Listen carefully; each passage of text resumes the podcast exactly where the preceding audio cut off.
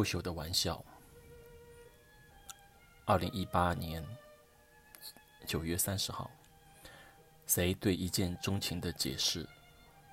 第四部分，留存在谁脑海中巴黎的一些故事，让他加深了一见钟情的背后是需要长久的积累。比如谁那次提前两天去巴黎等 C 的时候。他坐在曾经非常熟悉的巴黎地铁车厢，车门依旧是靠摇动光滑的手把去打开。这和伦敦的自动开关车门不同，一开始让谁觉得很费力，甚至有些担心会夹住手。但之前独自在巴黎生活了两年后，摇起手把那刻时震动的触感。反而让自己感觉到此时此刻是存在于这座特别的城市，一种人与环境、人与历史、人与艺术相结合的巴黎。那次他同样选择站在车门口，即使车厢内有空位，他也往往选择站立着。他看见旁边坐着一个年轻男人，他的背包外侧小袋子里。放着一本莎士比亚英文版的《哈姆雷特》，谁对书有一种条件反射般的关注？他发现了这本书，并对这个男子产生了惯性的观察。男子外貌看似很斯文，对 Z 而言是典型的法国文学男生，类似于半世纪前参加。一九六八年的五月风暴的巴黎大学生示威游行和学运的参加学运的索邦大学学生，只是当他们从单个独立人的角度去观察时，又显得很安静，又不像，并不像当时在鲜血词外墙上集体乱涂乱画，并写着诸如“呃，革命让我们想到做爱”。做爱又让我们想到革命，此类激情昂扬的标语。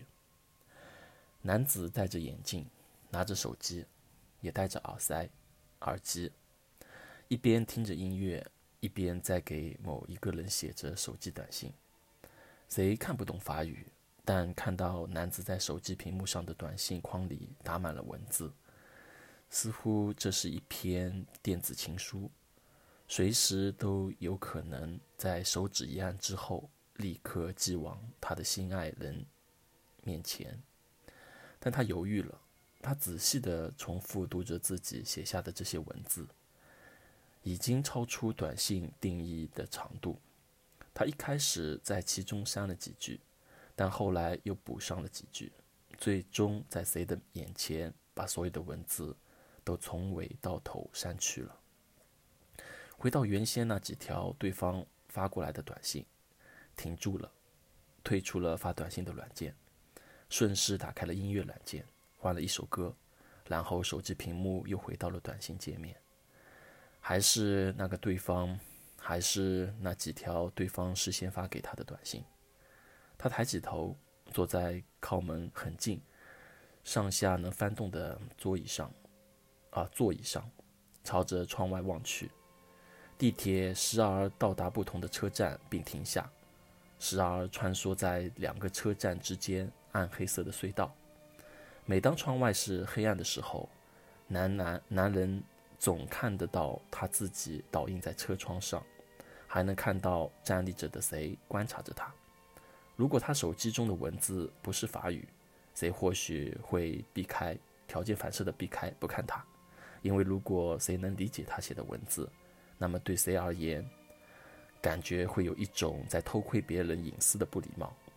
但此刻的文字在谁眼中是法语，一种他不能理解的语言，也使他感受到感受不到自己的无理。继续好奇地观察着男人的一举一动。当男人发现谁的目光时，他再也没有重新写下任何文字，而是关上手机，继续望着窗外。谁在想？也许在下一站，他或许就能在站台上遇见他的一见钟情。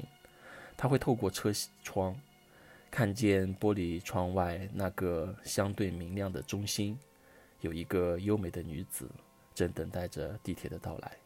就像德国诗人歌德在他自己的对话录中说过：“当他用尽全力在思念一个女孩时，在他想用文字书信，急切把自己的爱意传达给喜爱的女人时，他发现那个女人不久之后会出现在他的面前，一种彼此相爱的默契和共鸣。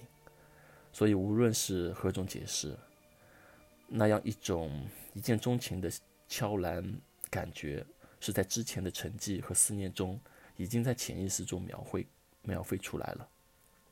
而这种感觉又伴随着巴黎车厢经常回荡着的音乐声，无论是男自手机中的歌声，还是车厢里艺人随性演奏的风琴声。